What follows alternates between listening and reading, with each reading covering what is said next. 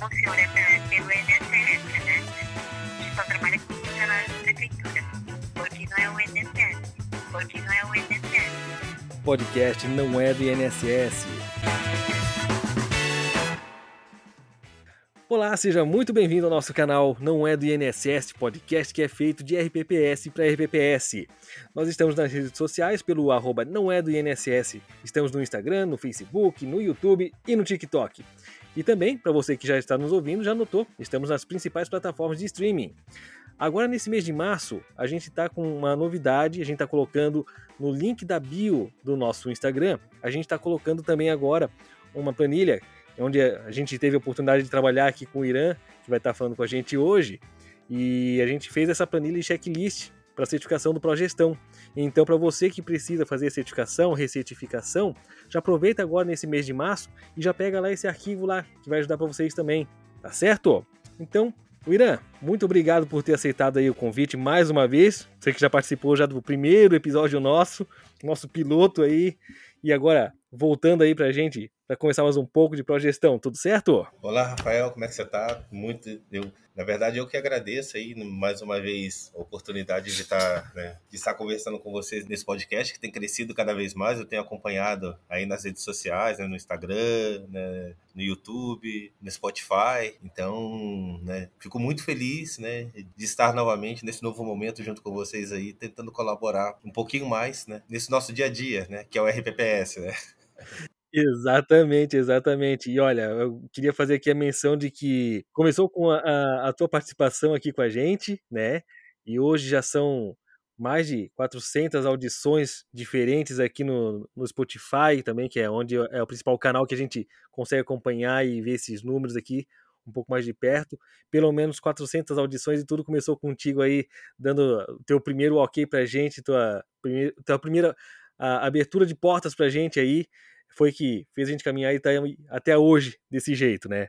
O Irã, queria conversar contigo um pouquinho sobre o Progestão. Ah, como eu passei antes, a gente trabalhou aí há alguns meses falando sobre a questão de recertificação, como é que fazer para poder manter a adequação de progestão para o RPPS, né? Não só para o meu instituto lá, mas para a gente deixar uma coisa que fosse ah, bom para também ah, outras pessoas utilizarem. E a gente montou essa planilha, esse checklist que a gente lá em Navegantes começou a fazer, você já conseguiu passar para outros RPPS para aproveitar também, né, esse conhecimento.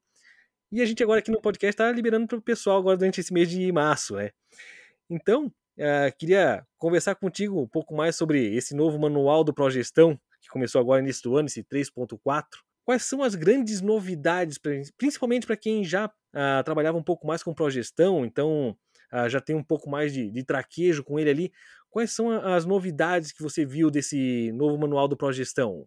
Rafael, uh, de uma forma geral, né, o manual da progestão ele vem evoluindo desde a formação da comissão lá em 2015, né, que começou a fazer os estudos necessários para a melhoria da gestão dos RPPS, né, que contou com um conjunto de auditores, um conjunto de, de servidores de RPPS que já, que já estavam em destaque do ponto de vista de gestão e os servidores da Secretaria de Previdência. Né, vendo essa necessidade da melhoria da gestão propriamente dito. Então, desde 2015 e mais especificamente 2018, quando o programa ele realmente sai do papel, né, com as duas primeiras certificações, eu tive a oportunidade de participar da primeira certificação de município, que foi, que foi o RPPS de Lucas do Rio Verde. Ele vem evoluindo do ponto de vista dos itens de gestão. Né? E essa versão 3.4, de uma forma geral, elas ela se adequou a alguns requisitos né, e algumas solicitações que já foram apontadas né, em 2019 pela emenda constitucional 103 e também né, com a certificação de pessoas, que é aquela certificação do, do, dos dirigentes, membros de comitê de investimentos, conselheiros e dos gestores de recursos. Então, de uma forma geral, o que, que eu destacaria? Agora passa a ser obrigatória as auditorias de supervisão para o nível 3 e 4. Antes, na versão 3.3, ele já estabelecia essa essa obrigatoriedade, mas agora a obrigatoriedade está, está no número de dias, né,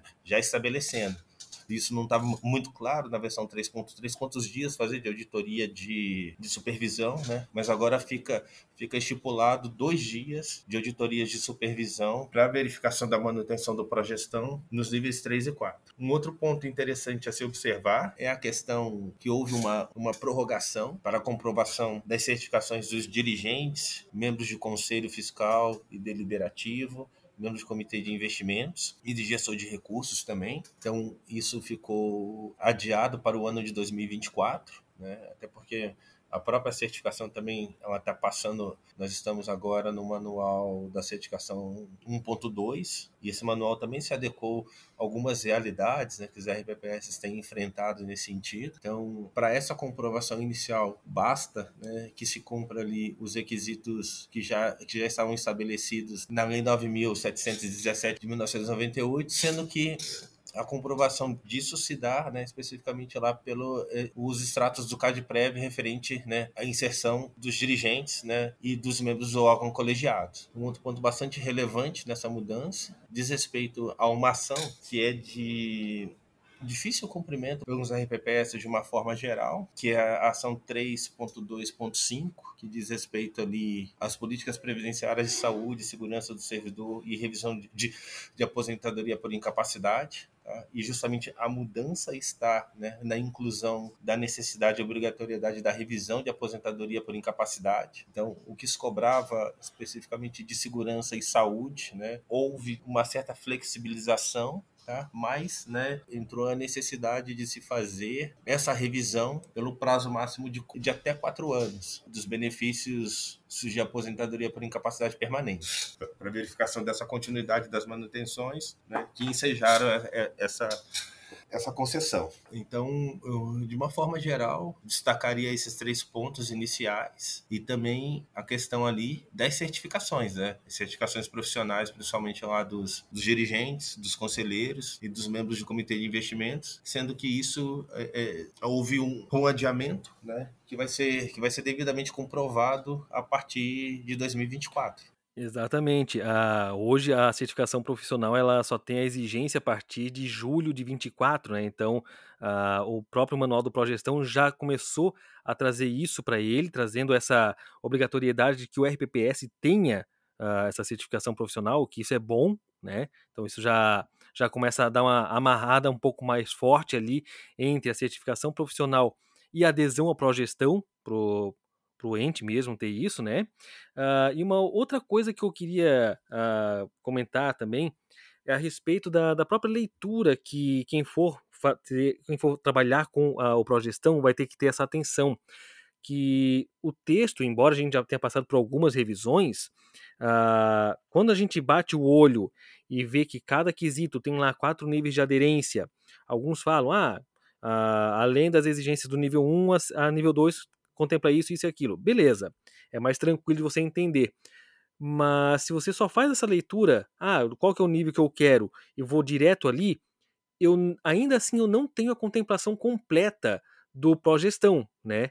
Tem coisas que são exigidos que o auditor vai precisar uh, buscar evidências que não estão somente nesse, nesse ponto ali, onde tem ali o nível número 1, nível número 2 e o que, que, ele, se, uh, o que, que ele exige há outras coisas que são exigidas que uh, estão no prefácio desse quesito e que é uma atenção que tem que ser dada a quem for fazer essa leitura, a quem for responsável pela verificação do projeção no seu RPPS, né? Perfeito. Você detalhou bem que a grande dúvida de entendimento das maiorias, das maioria dos RPPS quando vão definitivamente implementar o progestão. E aí eu chamaria a atenção, né, do, dos gestores que querem implementar o progestão de dois pontos que muitas vezes são muito relegados né, ao esquecimento né, e à falta de leitura enquanto processo de implantação. Existe um, um, um item na página 8 né, chama conceitos e definições, que é muito importante a gente ter esse entendimento, porque ele né, é que vai, vai dar o tom de como o sistema de gestão deve funcionar no RPPS. Então, ele traz um conceito aqui que é muito interessante para a gente, que é o conceito de manualização, padronização ou normalização. E isso aqui, geralmente, o auditor, ele vê. A manualização, por si só, ela vai descrever ou vai apresentar quais são as normas, os padrões nos, nos processos de conformidade que precisam ser cumpridos pelos servidores. Quando a gente fala de padronização,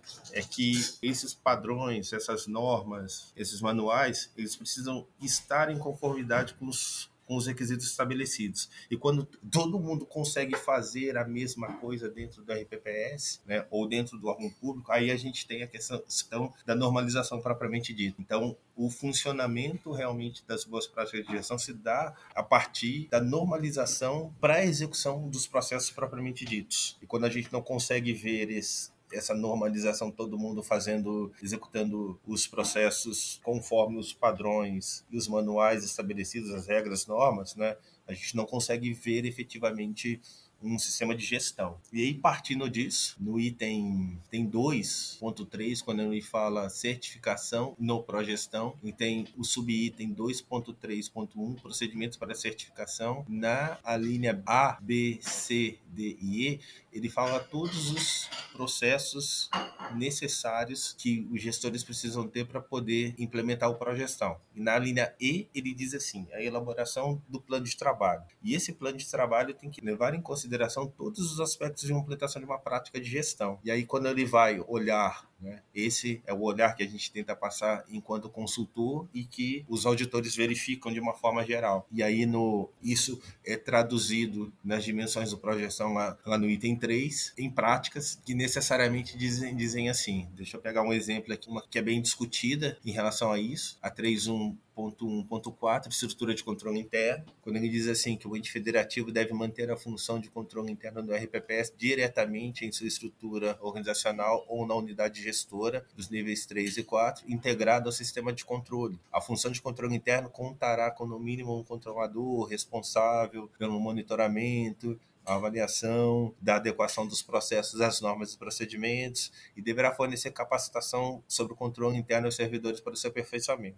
O Conselho Deliberativo da RPPS deverá definir os critérios que serão observados nos relatórios produzidos pelo controle interno e permita aferir a sua qualidade. O que, que ele está dizendo aqui? Né? Que não basta você ter só a existência da estrutura de controle interno, como diz ali o nível 1. Eu preciso ter o quê? Eu preciso ter uma regra de funcionamento desse controle interno, eu preciso ter um processo de planejamento, eu preciso ter um processo que vai me definir, que vai me ajudar a definir quais são os controles que eu preciso verificar. Então, esse entendimento da, de como que eu comprovo a legalidade, a eficácia e eficiência dos atos de gestão é que não está diretamente ligado na comprovação do item pelo nível do desejado, mas que faz parte do processo como um todo. Exatamente. Até estava é, elencando aqui outros dois pontos, ainda na mesma dimensão que a gente estava discutindo agora, né? Que é a parte de controles internos. Uh, por exemplo, o item 3.1.3, que ainda fala sobre a, a certificação profissional. Um olhar mais desatento vai ver que ah, uma comprovação simples, nível básico é o suficiente, tá tudo certo, beleza. Chega no último parágrafo, ele diz que tem que ter CRP. Ou seja, você começa a notar que existe a, a, alguns níveis de aderência, mas em alguns casos você vê que há algumas outras exigências antes de você começar a pensar no teu nível de aderência. Né? Isso mesmo. E esse uhum. aqui é um. O outro aqui, por exemplo, um pouco mais adiante, no 3.1.6, que é o, o, último que fala sobre controle interno. Ele é sobre gestão e controle da base de dados cadastrais. Uh, quando você vê, an logo antes do que ele pede para o nível 1 de aderência, ele diz que você tem que ter transmissão do, da base de dados para o e-social. Ou seja, se você não consegue uh, nem ao menos mandar a tua base para o e-social, você já não consegue nem tentar o nível 1 de aderência. E é isso, a, a, talvez a, a importância que tem que ser dada, principalmente a quem está começando por agora a pegar essa parte de projeção para si, de que é bom fazer uma, uma boa leitura desse material. Porque às vezes você é levado a algum erro. Não, para mim, eu estou vendo que está sendo atendido, por exemplo, recenseamento a cada cinco anos. Tá ok para mim. Mas e se eu não tenho, se eu não conseguir ainda trabalhar com o meu sistema eventualmente para um e-social, para levar essa base? Opa, é um problema crítico esse item, inclusive, né? De que se eu não conseguir por ali, eu já não consigo nem tentar nível 1. Você abordou, abordou corretamente a questão, porque o que acontece muitas vezes é justamente essa falta de entendimento que a introdução da ação, ela diz respeito ao processo de gestão necessário que precisa ser realizado. E os bullets, né, que especificam os níveis de certificação desejados, eles apresentam apenas a evidência objetiva que precisa ser apresentada para a auditoria. Mas a auditoria, até chegar, por exemplo, no recenseamento previdenciário realizado a cada três anos para aposentadoria e pensionistas, e a cada cinco anos para servidores ativos, ela vai entender que isso é um procedimento. E aí, como que esse procedimento funciona? E esse procedimento tem que cumprir o quê? Primeiramente, o, se ele está cumprindo o artigo 1 do inciso da lei 9.717, Tá? Se as informações foram encaminhadas com estrutura compatível para o sistema de escrituração então, do e-social e, consequentemente, entre outras ações. Praticamente aqui é meio que a gente já conseguiu conversar a, a, muito bem sobre essa primeira dimensão do Progestão que fala de controles internos. Né? A gente já meio que já conseguiu abordar legal aqui uh, o tema. Uh, trazendo um pouco sobre a parte de governança corporativa, eu vejo que por ali, nos três primeiros itens, né, relatório de governança corporativa, o planejamento, relatório de gestão atuarial, até mesmo ali a parte de código de ética, é meio que a uh, montagem de, de peças mesmo para que o RPPS possa ter, né? Isso aí não é algo que deveria ser muito difícil de ser construído, certo? A, princípio, a princípio sim. Mas eu vou te passar uma visão, uma visão particular, né, que de repente ela pode ajudar os institutos de previdência e fundos de previdência de, de uma forma geral, mas que eu assim que eu tenho notado. Os quatro itens que você que você mencionou, né, eles estão estritamente relacionados com a ação 2.2, planejamento. Então, a minha visão, tá, que o ponto de partida para a governança corporativa é o planejamento. E dentro do planejamento eu tenho que inserir justamente ali as ações de governança corporativa, as minhas ações de governança, as minhas ações de gestão atuarial, as minhas ações de gestão de investimentos. Por que isso? Porque o relatório de governança corporativa, ele na verdade, ele é o primeiro instrumento de transparência e prestação de contas, como dizem lá no seu, no seu início de capítulo. Só que ele é uma apresentação de realizado. Eu não consigo executar um relatório se eu não tiver metas estabelecidas, se eu não tiver ações definidas para tudo isso. Então, ao meu ver, no processo de gestão, tá, o relatório de governança corporativa deveria ser um dos últimos, uma das últimas ações dessa dimensão do progestão. Por quê? Porque tudo parte do planejamento, do plano de ação, do planejamento estratégico, né, implantado, né, desculpa, elaborado e implantado pelo RPPS. Se a gente estabelece essa visão, fica mais fácil de você implementar as demais ações de governança corporativa e, consequentemente, atingir os resultados que precisam ser apresentados lá no relatório de governança corporativa e no, e no relatório de gestão atuarial também. O código de ética vai ser o documento que vai nortear como, como que nós vamos fazer as nossas ações acontecerem, que tipo de postura nós esperamos, nossa, das nossas partes interessadas, dos nossos fornecedores. É o documento que rege a condução, né? E, especificamente essa parte do, do código de ética, uh, eu vejo que assim já era algo para que se já deveria ter isso em mãos, né? A gente pensando enquanto uma organização mesmo, hoje com, com tudo mais que se é falado, se é, é noticiado, né? Uh, sobre tantas coisas que envolvem RPPS, eu imagino que o código de ética já deveria ser uma das primeiras coisas na hora de se montar um RPPS. Você vê que tem uma certa dificuldade do pessoal conseguir montar um código de ética ou simplesmente o pessoal pega e replica o que já existe em alguma outra entidade, algum outro RPPS ou da prefeitura só quer se valer dizendo, ó, estou amparado lá no código de ética da prefeitura e pronto?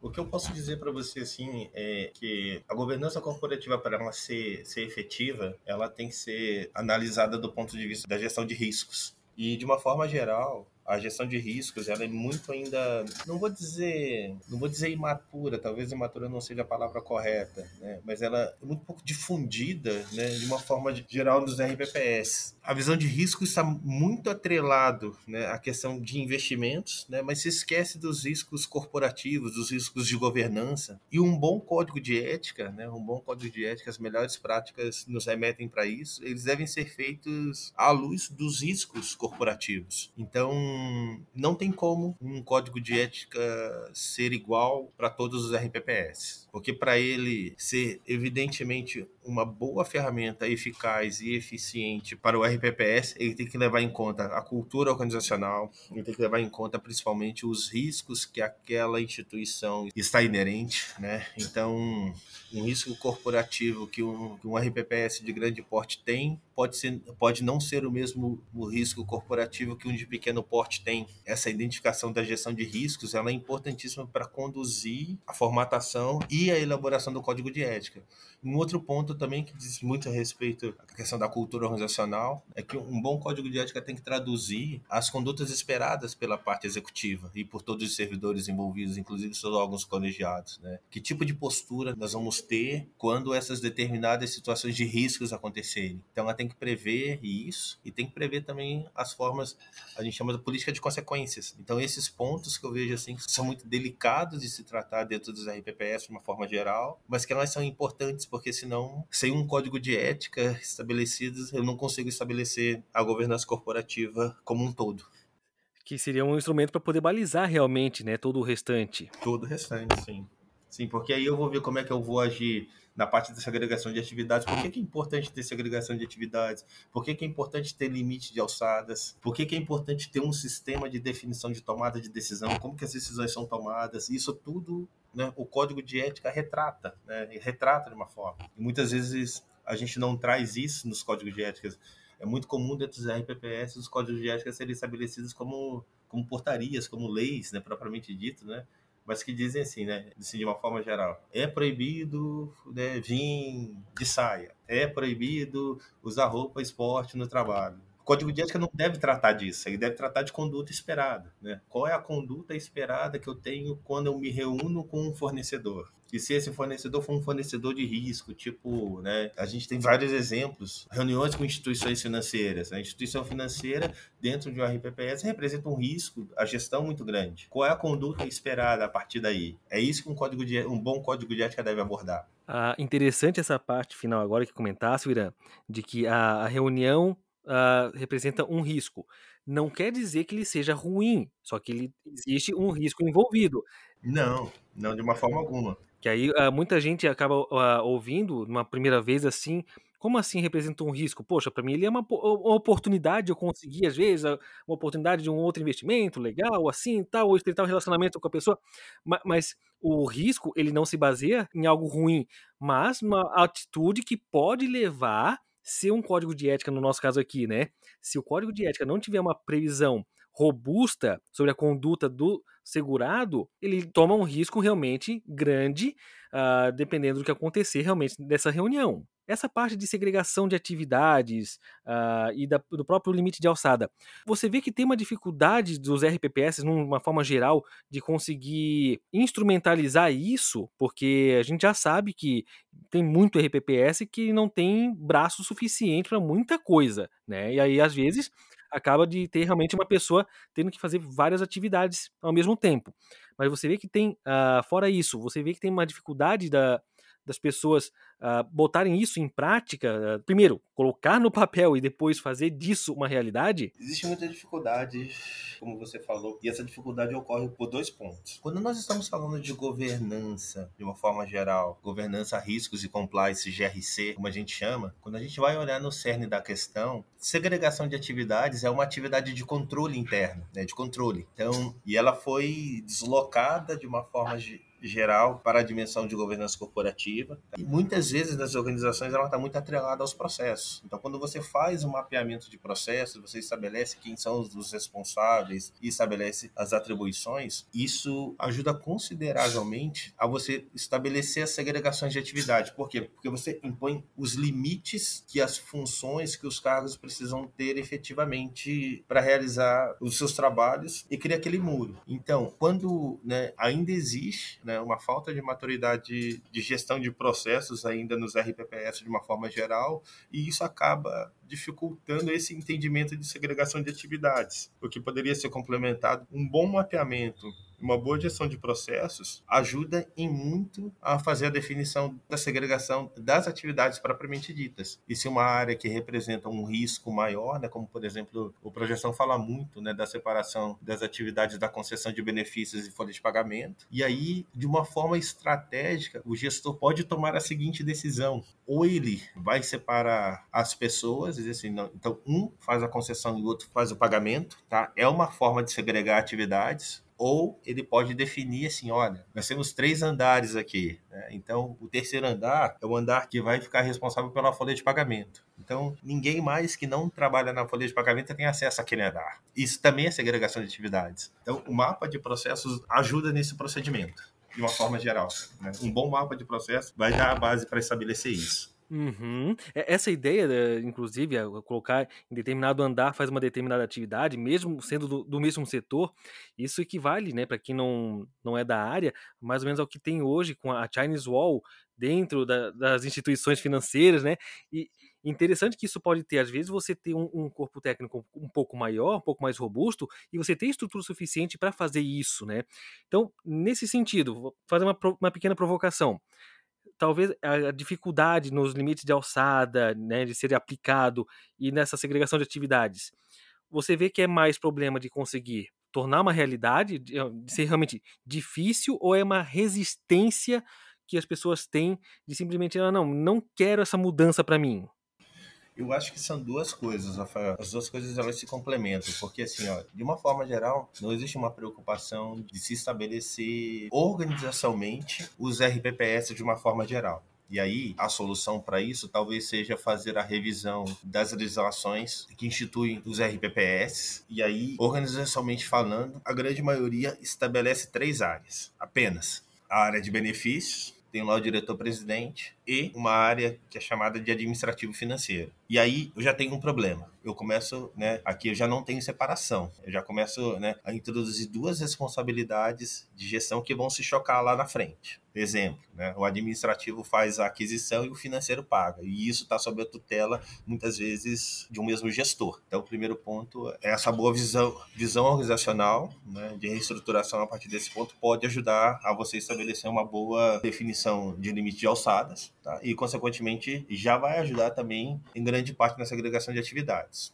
E aí vem aquilo que você comentou de resistência das pessoas, né? de, de, fazer esse movimento, né? muitas vezes leva a uma revisão de processos, né? o que vai demandar gestores e servidores de forma geral a saírem de, um, de uma zona de conforto. E aí a gente enfrenta aí muito, muitos percalços nesse caminho, né? o que consequentemente aí não deixa avançar nesses dois itens. Né? Exatamente. Avançando um pouquinho mais ali, Agora, para a parte de mandato, representação e recondução, que já está quase no final da parte de governança corporativa ali, a gente nota que principalmente essa última versão do Progestão, ela deu uma relaxada em relação à versão anterior, uh, no sentido de que, por exemplo, uma das ações que se tinha antes, né, de que era meio que uma obrigação de que os mandatos da diretoria, enfim, ali dos conselhos, elas fossem não coincidentes, né, de forma que fosse escalonada. E aí, nessa nova versão, ele passou a tornar só uma recomendação. Então aí a, a, deixou de ser uma exigência, mas continua isso no Progestão. Uh, você vê que isso é muito mais uh, um problema do pessoal se adequar a essa ideia, ou é algo que eles meio que fizeram uma tentativa de forçar isso, viu que não deu certo e aos poucos estão tirando essa ideia? Pergunto porque, como está ainda no manual como recomendação, eu imagino, né, opinião pessoal aqui, eu acho que é muito mais algo do tipo assim, forçou, não deu certo, recomenda que lá na frente eu vou passar a exigir de volta. Eu acho que tinha duas coisas aqui.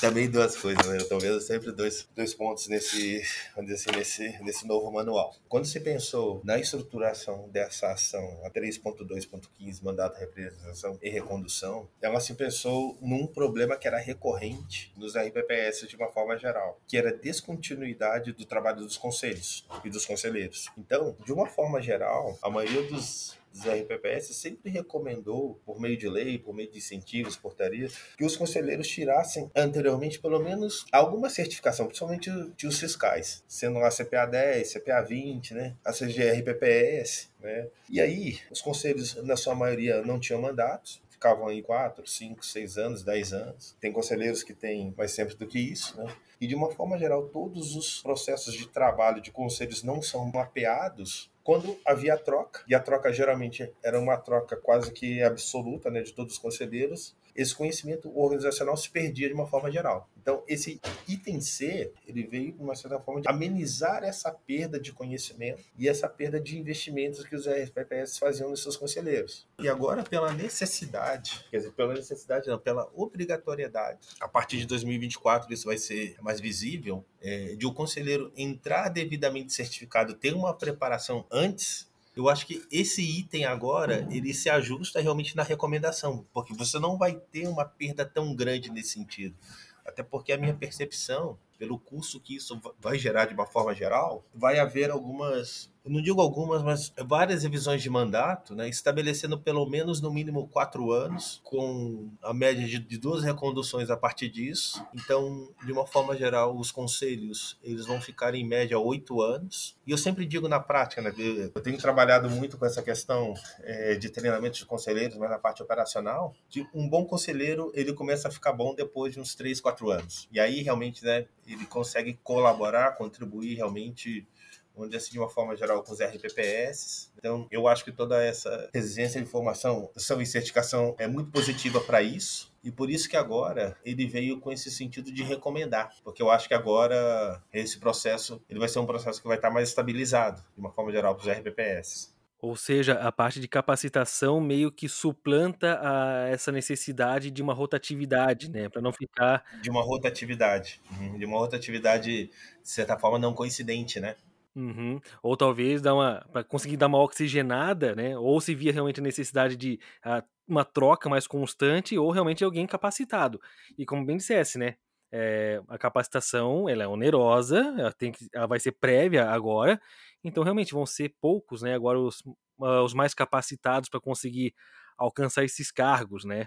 Trazendo um pouco agora sobre a parte de educação previdenciária ali, eu vi que tinha uma certa, eu pelo menos tinha uma dúvida sobre quem que eram a, as partes que eram obrigadas ali a, a ter, por exemplo, a, no item 3.3.1, né, o plano de ação de capacitação. Eu sempre tinha na cabeça inicialmente de que era para os servidores. Ok, é para nós.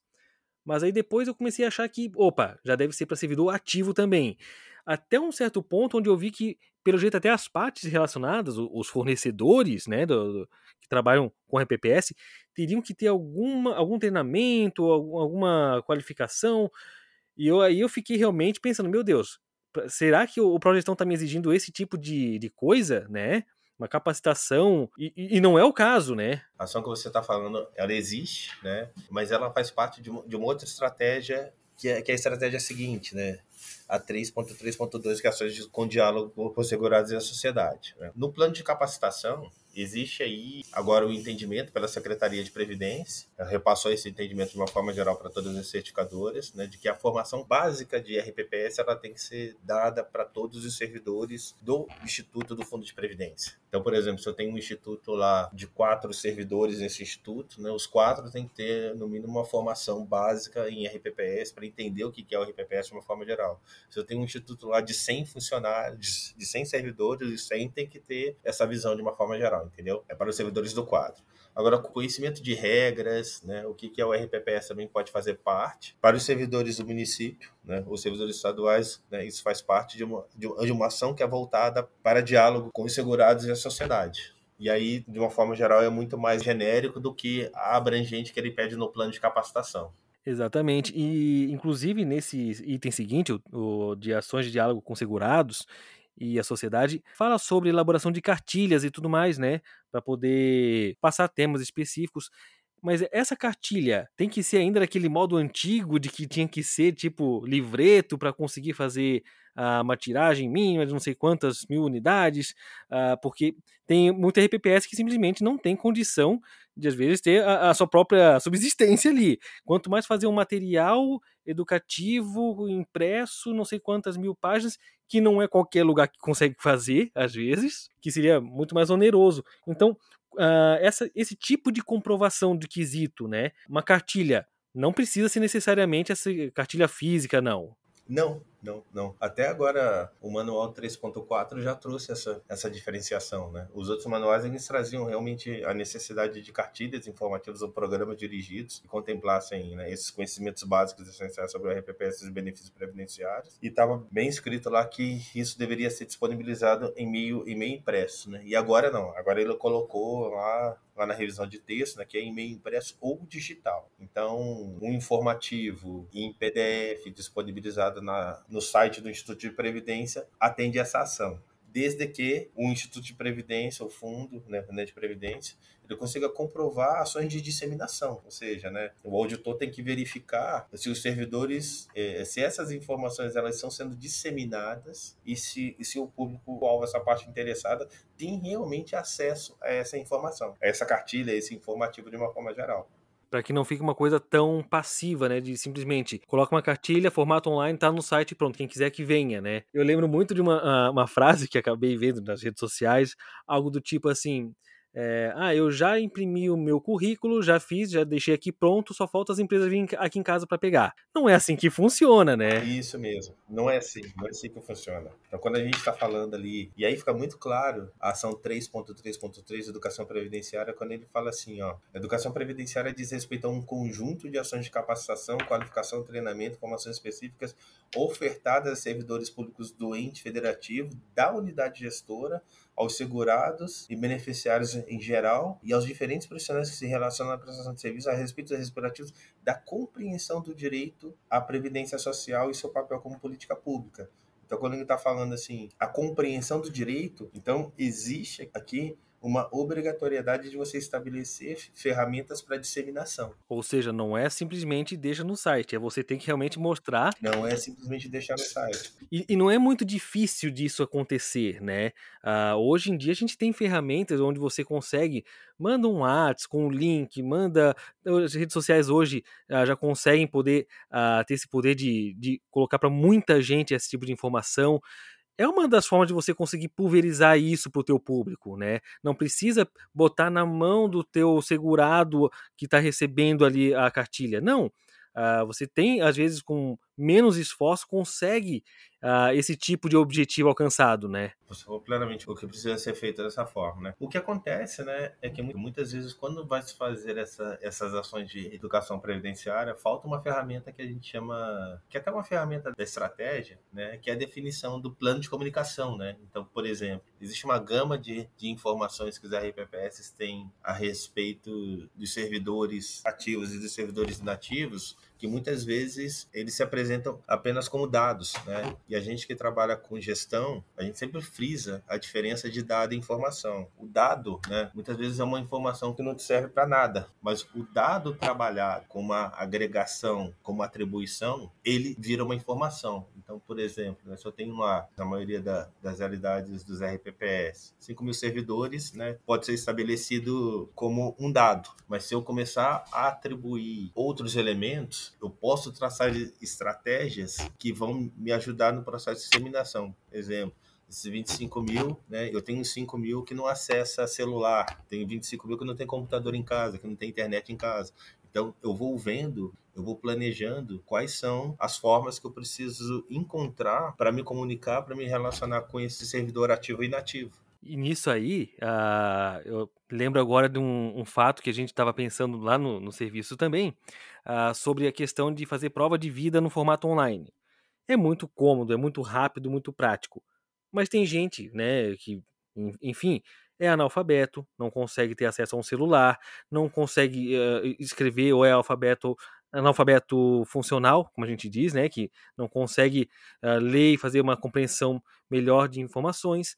Então, há essa dificuldade de você conseguir amparar todos, você pensando nas dificuldades principalmente de quem é o nosso público-alvo, nós RPPS, que é os servidores uh, inativos, muitas vezes, você conseguir trazer ferramentas para eles, onde seja efetivo, é, você precisa, às vezes, pensar um pouco no lado dele e a forma de como ele vai conseguir fazer para alcançar esse objetivo. Sim, sim, sim. Você tem que levar tudo isso em consideração. Né? Só que isso são informações e decisões estratégicas que o gestor vai ter, vai ter que olhar. Né? Isso tudo parte do quê? Uma boa base de dados. Uma boa base de dados, né? um bom censo realizado, com as categorias de dados e informações necessárias para você conseguir e gerar essa tomada de decisão de qual é a melhor estratégia das ações propriamente ditas e pensadas pelo RPPS, de uma forma geral. William, como eu falei lá no início do, do nosso episódio, né, a gente montou aqui uma planilha uh, onde fosse fácil de você ver esses elementos para poder serem aplicados ao, ao progestão, uh, conforme o nível de aderência que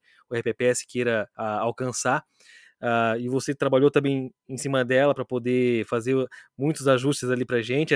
Inclusive te agradeço publicamente por isso, porque realmente ficou muito bom, ficou muito bom. Então queria uh, deixar o microfone aberto aí para você com a seguinte questão: como é que o teu trabalho profissional pode ajudar os RPPS no sentido da qualificação do, da sua equipe, da, da sua gestão, para que eles consigam uh, esse pró-gestão e o quanto você acha que essa planilha pode ajudar eles também? Rafael, poderia dizer assim, né? no, primeiro, no primeiro ponto, né, a planilha que você desenvolveu é uma planilha que ela está muito bem estruturada no sentido que orienta os passos e principalmente no que diz respeito é, de requisitos e que ações comprovam o cumprimento desses requisitos de uma forma muito clara que o gestor precisa ter para alcançar os processos de certificação. Então, o Progestão ele apresenta isso, mas muitas vezes pela leitura do manual a gente não consegue visualizar. O Progestão não é de cumprimento parcial, né? ou seja, ou você cumpre todos os requisitos estabelecidos ou você não cumpre a ação. Se tem uma ação com cinco requisitos você cumpre quatro,